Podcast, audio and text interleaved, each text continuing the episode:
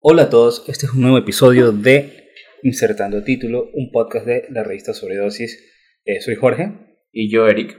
Hoy vamos a hablar de un, un libro muy, muy especial, es un libro, un, un libro icónico, un, un hito dentro de la literatura peruana. Es Los Inocentes de Osvaldo Reynoso.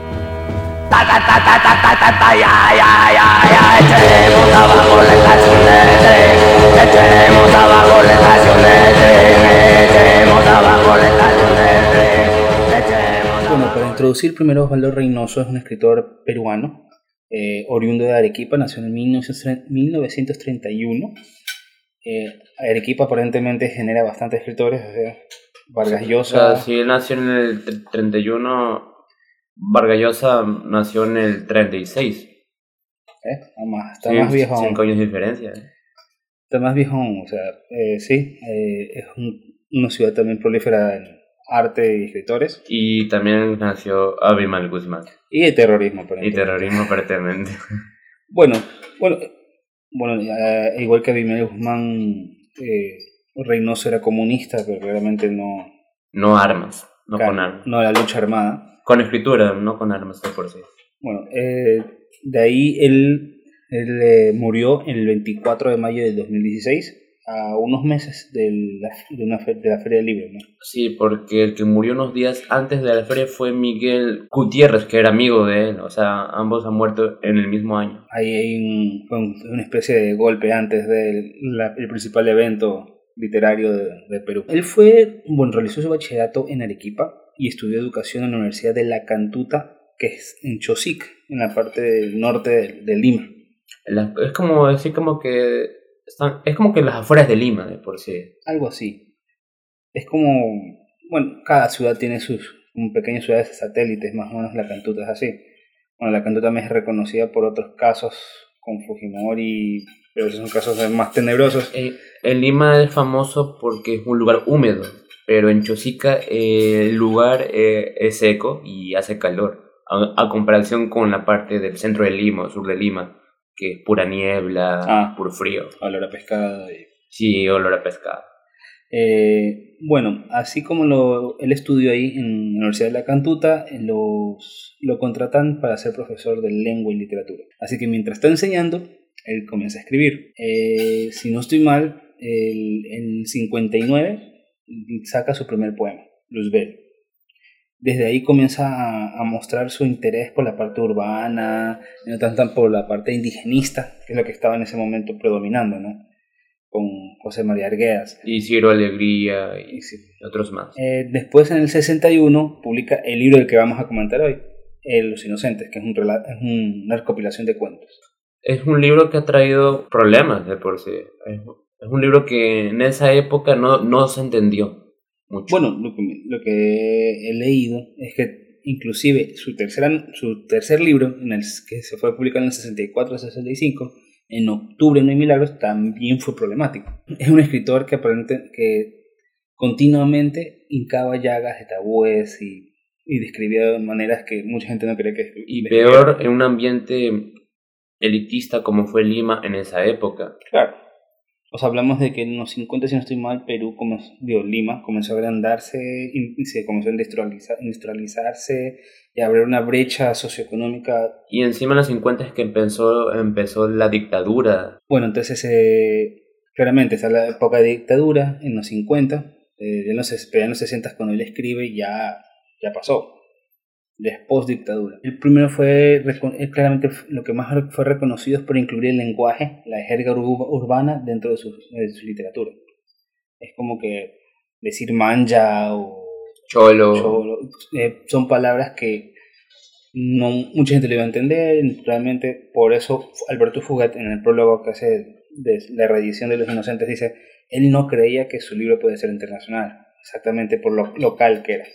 Y bueno, él, claramente él pertenece a este realismo urbano que comenzó a crecer, inclusive Vargas Llosa es, en Sociedad de los Perros o otros libros, es muy urbano, que va como que en contra del indig- indigenismo. El indigenismo era una tendencia que surgió en los años 30 para que en los años 50 es- esté como que Ya desgastado. desgastado de una manera. O sea, lo- los mayores propósitos era O sea, el mayor exponente fue Arguedas. Sí, José María Arguedas. Bueno, y ese es un personaje que va a ser muy importante dentro del, del, de, ¿cómo se llama? del de destacar a este, este libro, a los inocentes. Eh, primero vamos a hablar, fue, el, fue publicado en el 61 y inició con 500 ejemplares. Nada más, solo 500 ejemplares.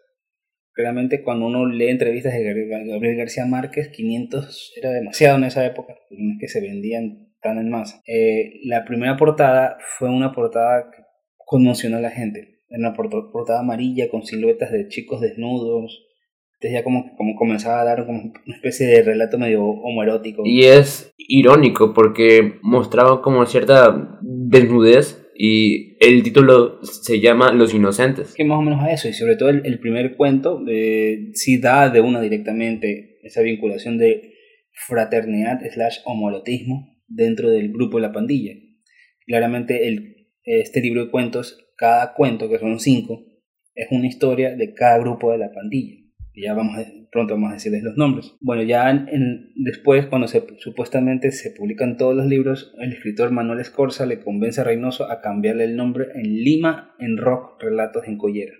Porque él pensaba que esos cuentos tenían influencias rockeras. Claro, dicen que tú era muy rock and rollero.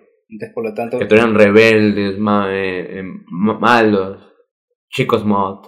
Claro, y por esa misma razón, el, de también la, segunda, la otra edición le cambian la portada. Y son, no, no son las siluetas de los chicos desnudos, sino son chicos tipo James Dean, rockeros, con las camisetas remangadas y etcétera. bacán.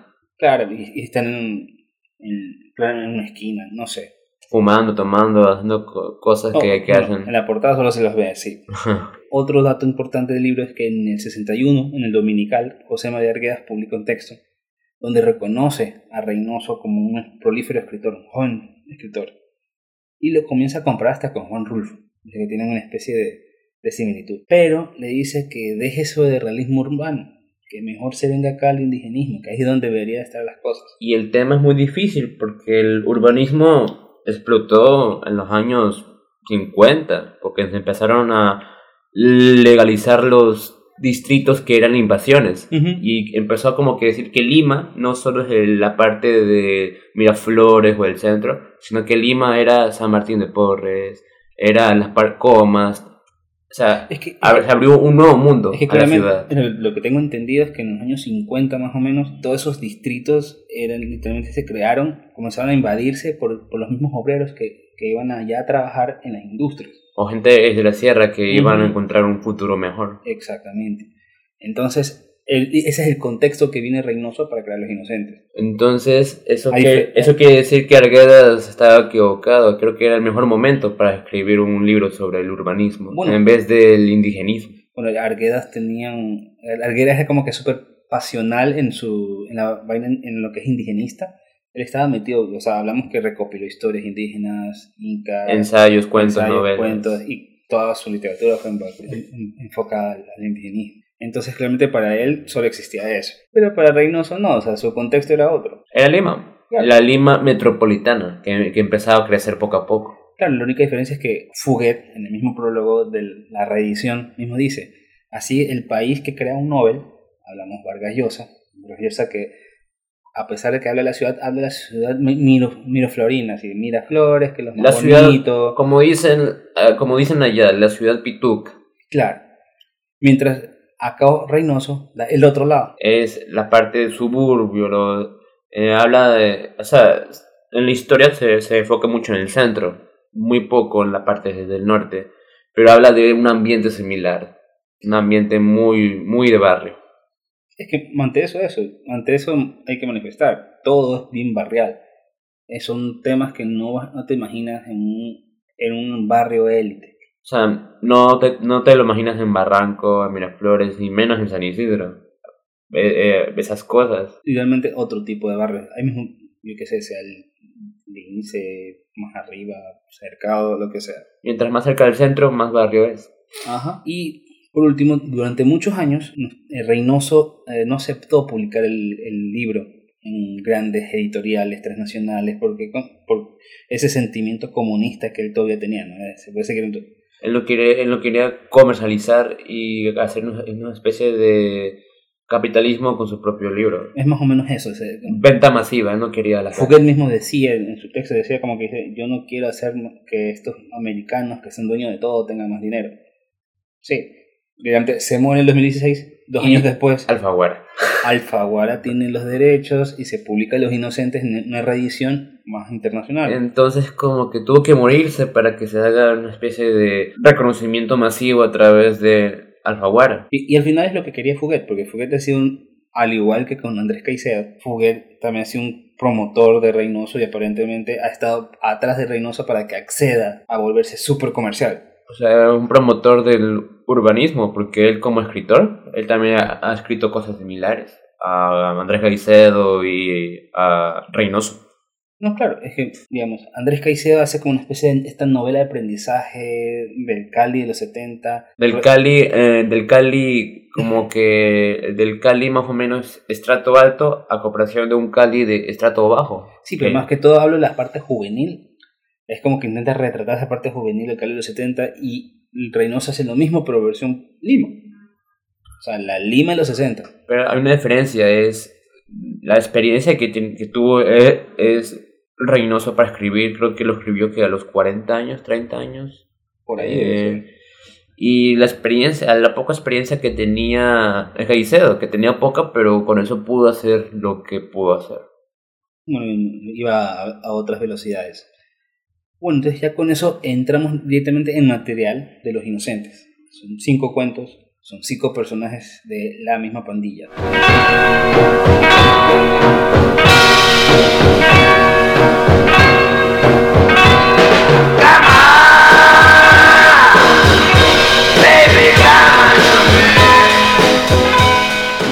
primero, Cara de Ángel.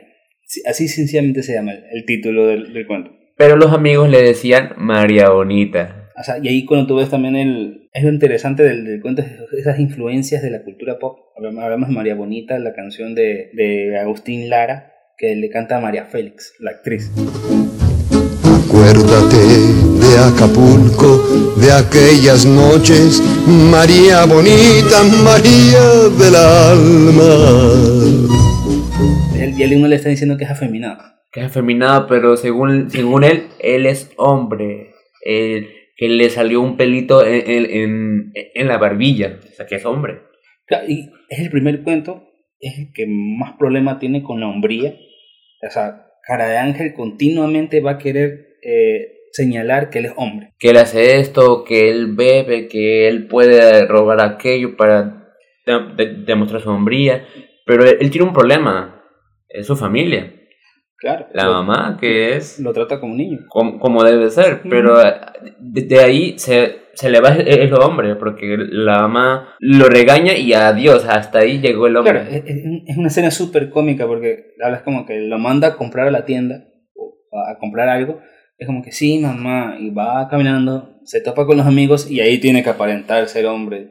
Mi mamá no me manda, una cosa así. Habla, pe huevón, así, es como que se transforma, es como que en la casa es un niñito, pero afuera quiere ser, quiere ser un hombre.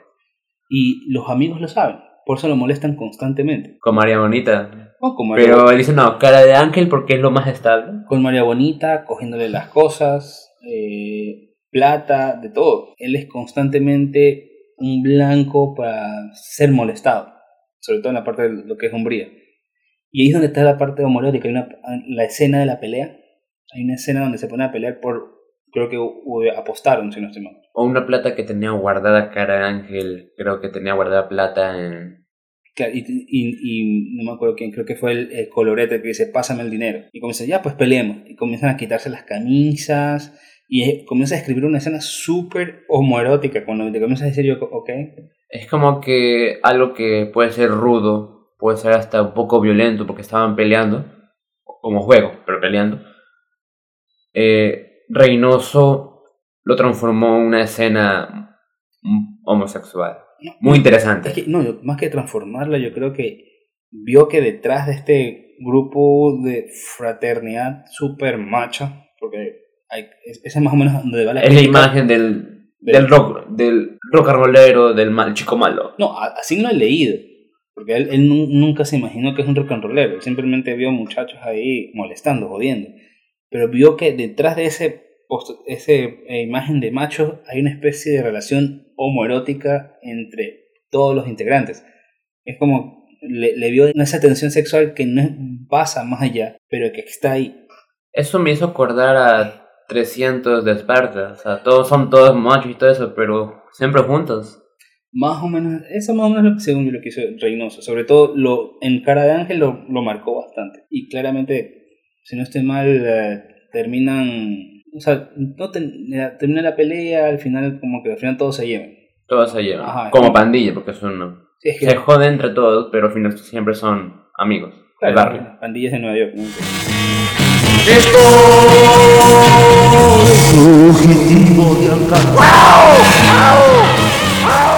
siguiente personaje es el personaje del príncipe. El príncipe es el más bonito. Por eso es príncipe. Que es. Es dizque, el más sensible. Bueno, creo que se dejan llevar es por la belleza y piensan que es sensible por eso. Y esa es la parte también media homoerótica que existe, ¿no? Porque no, no, no es que lo dicen una mujer, sino lo dicen los mismos hombres. Digamos, y justamente lo que hace el príncipe es robar un carro. El acto más rock and rollesco, supuestamente. Roba un carro, pero no es que lo roba, sino que ve que eh, la puerta del carro estaba como que entreabierto, estaban las llaves ahí puestas en el carro y él sin pensarlo como que esto es pan comido. Se fue y creo que encontró dinero encima. Sí, encima encontró encontró dinero. Es como que dos por uno, Dios mío, un carro y dinero. Y se fue a ver una chica. Quiso impresionar a una chica en la que no quiso montarse al carro porque la chica ya sospechó Que era robada. que era robado. Y por eso que lo detuvieron duró menos de un día con el carro. sí, y lo peor es que ahí entra el escándalo, ¿no? Digamos, se dan cuenta de que lo detuvieron, que en las noticias sale. Eh, los chicos dicen, ah, este príncipe es el más rock. O sea, porque ni siquiera dice rock and roller o rockero, sino rock. Porque estamos en la época de los 50. Ahí no existía el, el, el término rockero rockero. Eso estaba en proceso. No, no, pero, pero sí, sí sabían películas, ¿no? Eh, si hablamos de este libro de, de Moller, el- el- eh, ahí mismo hablaba que durante las épocas 50 James Dean y diferentes películas estadounidenses ya estaba llevando el rock and roll allá. Ujú. La cosa es que lo- los términos, las Pero de- estaban bien hechas. Pero de otra manera. Es como Ujú. que los primeros pasos del, de la imagen del rock. Entonces el- la cosa es como que el príncipe es el más rock y despierta la envidia de colorete. No, aquí el más rock soy yo. Pero él robó un carro y, y encontró dinero. Es el más rock. Es como que ah, se ponen y colorete se pone histérico. Hasta que viene, ¿cómo se llama? Hay un adulto que le El, pregunta. el choro sentado. Realmente el choro sentado, como su palabra denomina, y bueno, y ahí también estableces lo que Es como el sabido del barrio. Es como el que dice, oye, ¿por qué no esto? es el choro, bro. Es el choro. O sea, es un ladrón lo que dicen, le dicen, sino que le dicen en jerga. choro o piraña. De las dos maneras eh, se le puede decir est- estando en Lima. Claro, en Lima. Entonces eh, ahí vemos también lo que uh, Reynoso aplica bastante la palabra la jerga. O sea, bien pudo nombrado de otra manera, no, no quiso utilizar choro como una forma. Este man de colorete se acerca a Choro sentado y le comienza a decir, no, claro, pues que este pendejo debe haberme traído a mí y lo vendíamos en piezas, ganamos más. Es una forma como que los chicos lo ven con envidia, pero el choro lo ve como que qué estúpido. Hubiera ido nosotros y nosotros lo hu- hubiéramos vendido a partes y nunca hubiera pasado nada. Es que el choro lo, el el choro lo que lo piensa en cuestión de eficacia. Coges el carro, desmántelo, vende. Eh, Ese man lo que quería es impresionar a una, a una pelada. Una pelada que no quiso ni entrar en el carro. Claro. Que no le paraba bola para nada. Y el man le valió y siguió, y siguió andando. La parte más chistosa sobre el príncipe es cuando le preguntan, eh, la policía le hace un... Interrogatorio. Y él no responde ninguna pregunta, se queda callado. Y, y, y le dicen, ¿usted cómo consiguió el carro? Y no responde. Hecho como que, el rebelde, se puede decirlo. Hecho el bacán. Y, a- y más o menos así termina el- la historia al final. Claramente el príncipe encarcelado. No, no me acuerdo exactamente el tiempo que le tocó estar en la cárcel. Pero instauró eh, la inseguridad que tiene Colrete, creo yo. Que, que es principal para el- la historia que le toca a él. Pero el príncipe se, se colocó como el más salvaje, el más rock de los cinco. Ana No huyas de mí. Porque Ana, corres de mi amor. El siguiente personaje es Carambola.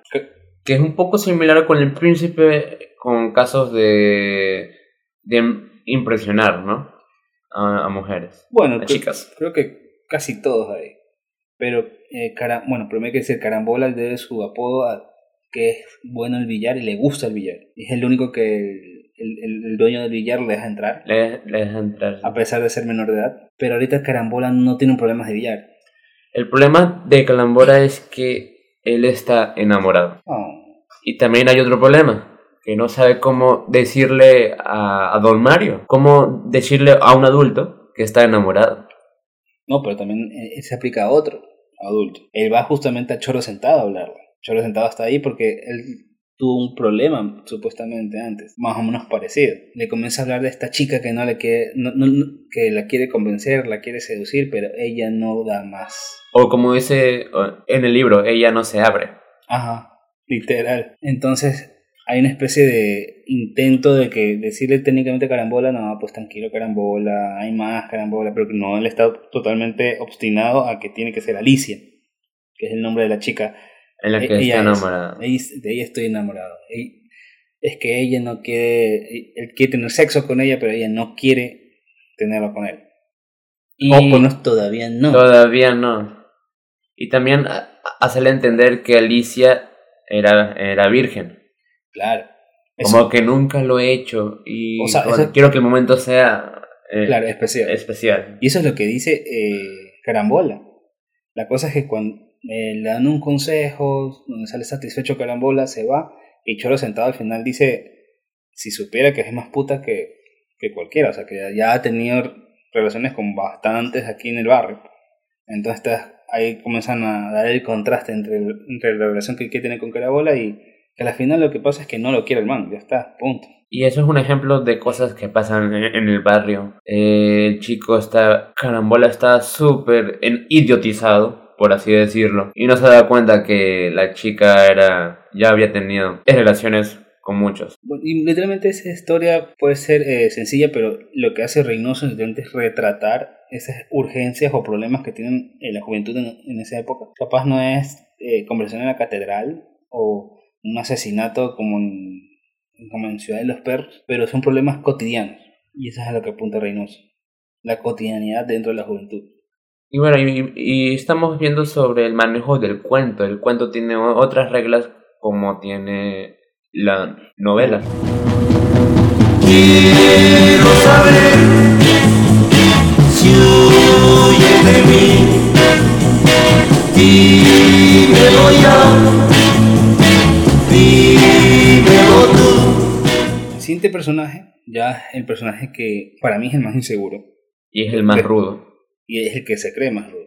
Es el más agresivo, es el que cree que es el dueño de la pandilla. Claro, es el que siempre está luchando por el liderazgo de la pandilla. O sea, al final creo que siempre está luchando contra el príncipe, pero el príncipe no le importa. Es Colorete.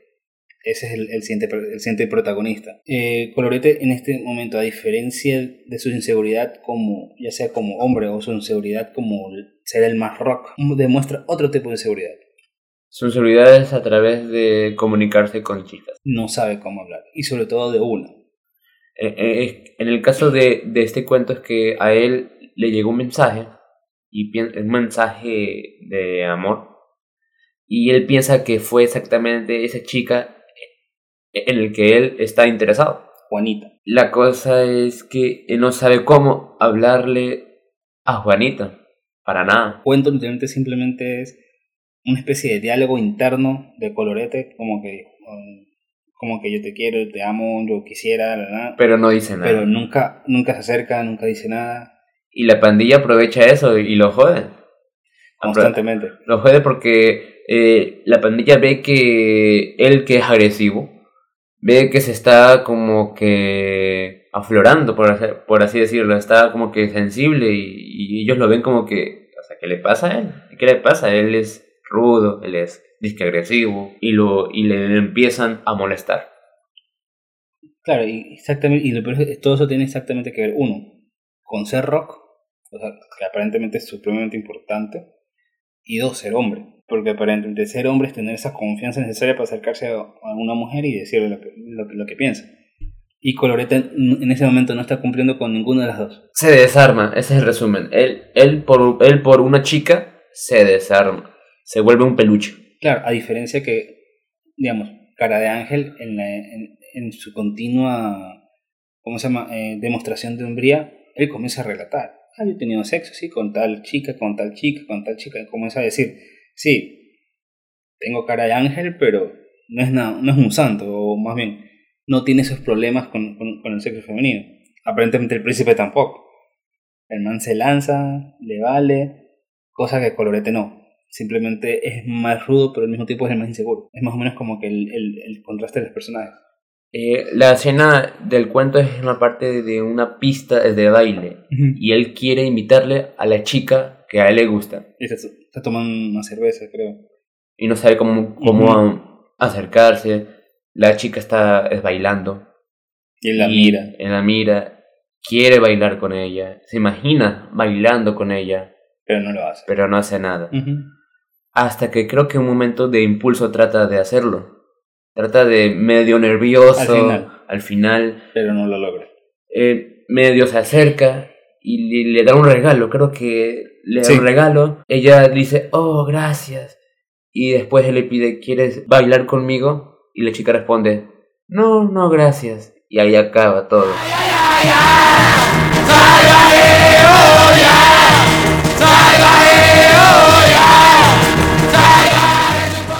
Ya pasando al último personaje, es el, es el cuento más corto.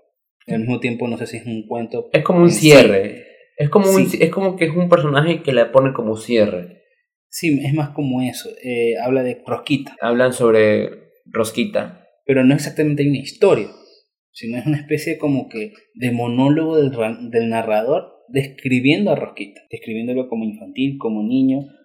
Como que es el, es el chico en el que no le importa ser hombre, sino que lo único que le importa es la joda. Sí, más que solo que divertirse. Es porque todos, están, todos están con sus complejos de yo soy rock, yo soy aquello. Y él simplemente ve a los chicos y dice, oh, qué chévere, voy a unírmelos a ellos porque está chévere. O sea, le, le gustaba la joda. O sea, un chico sano. Claro, y no está constantemente en, en- en esa demostración de hombría. Es cuando te das cuenta que al final es el menos acomplejado de todos. Y por, así- y por así decirlo, es, el, es el, el más alegre. Por los complejos que no tiene, es el más alegre. Es el más sensible, porque en una parte del cuento narra que cuando él se golpea, no puede fingir que no llora y termina llorando. Y después tiene una queja de que el problema es, es- es del estómago o Claro, porque un hombre no puede llorar. uno no puede llorar, pero él no puede fingir. Termina llorando. O sea, es una persona muy expresiva, muy espontánea. Algo que no son los otros, porque los otros tratan de fingir algo que no son. Mientras, eh, mientras el rosquita es, es el rosquita. O sea, es él. Y eso lo hace mucho más inocente. Y al final, que esté el último es totalmente necesario. Hablamos de los otros cuatro personajes, son personajes que quieren ser hombres y están en ese traspaso. Quieren perder esa inocencia. De ahí viene claramente el nombre de los inocentes de, de Reynoso, pero Rey Rosquita no. Él permanece inocente y es el, el inocente del grupo. Único que, que todo está igual en el cuento es que todos los chicos tienen familias disfuncionales. Sí, todos. Y el, el Rosquita, a pesar de eso, este, tiene esa inocencia o esa forma infantil de ver las cosas, de saludar a la gente porque le gusta saludar, no es porque este es menos, este es más. Entonces, es- él es como una especie de, como dicen eh, en el cuento, él es como la salvación de un Lima que es totalmente grande, un Lima lleno de prostíbulos, bares, llenos de, de malicias, y que él es como una salvación de todo ese Lima que lo puede, eh, que lo puede escomer vivo. Es que no creo que lo, lo ponga a nivel de, de salvación Reynoso. Yo creo que más que todo el Rosquita es como que la permanencia del, del niño, del, del inocente que los otros quieren deshacer. Eh, se puede inducir que el Rosquita es el menor del grupo, por ser el más inocente, que ya después por la edad de la adolescencia, o como dicen aquí, la edad del burro, se va yendo poco a poco y va a sufrir lo mismo que están sufriendo los otros. Los otros.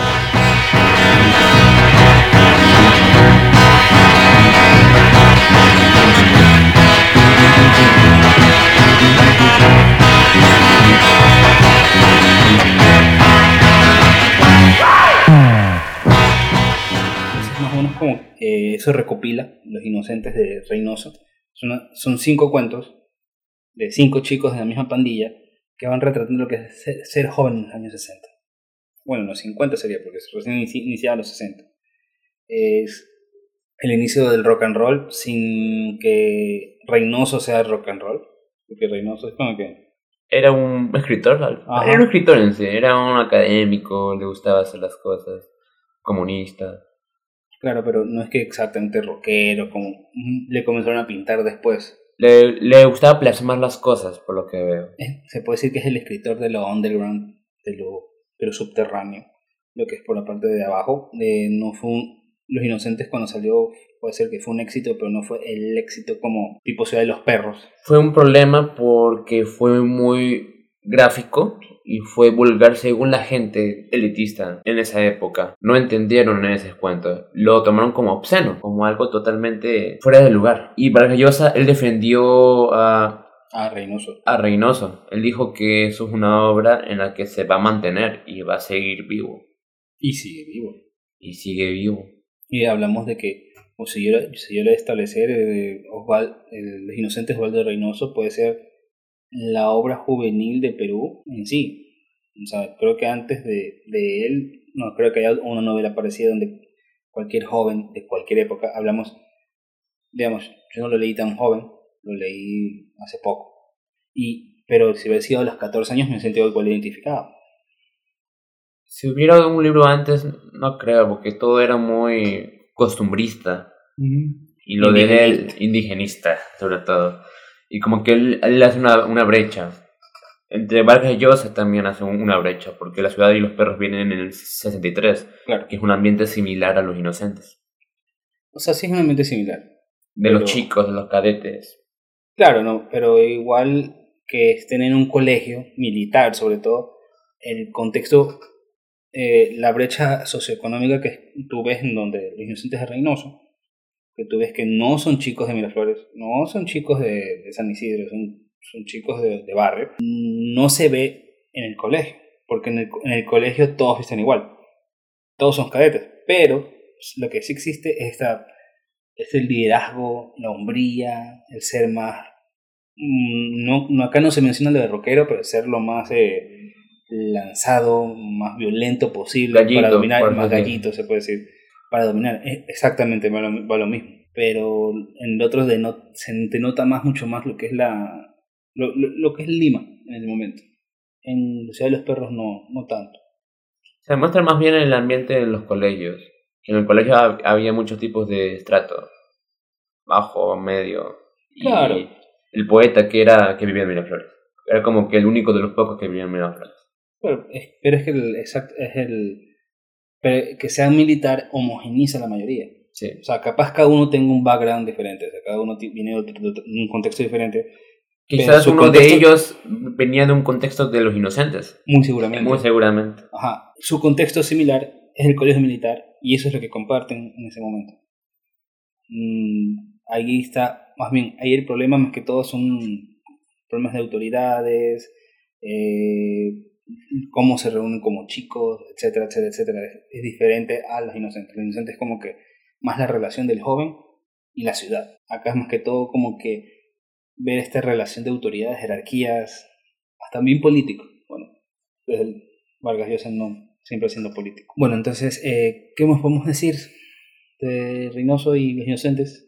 Pues hace en el año pasado hicieron una obra en noviembre a finales sobre una obra de teatro de los inocentes que fue muy interesante, fue muy surrealista. Eh, espero que se La, permanencia de obras como esa lo que demuestra es que este libro lo que menos va a pasar con él es morirse.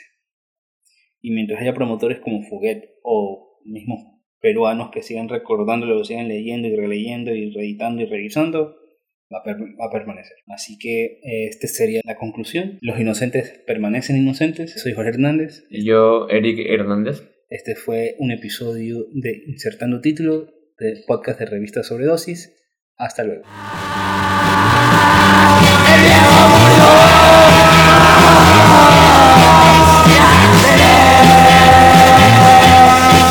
¡El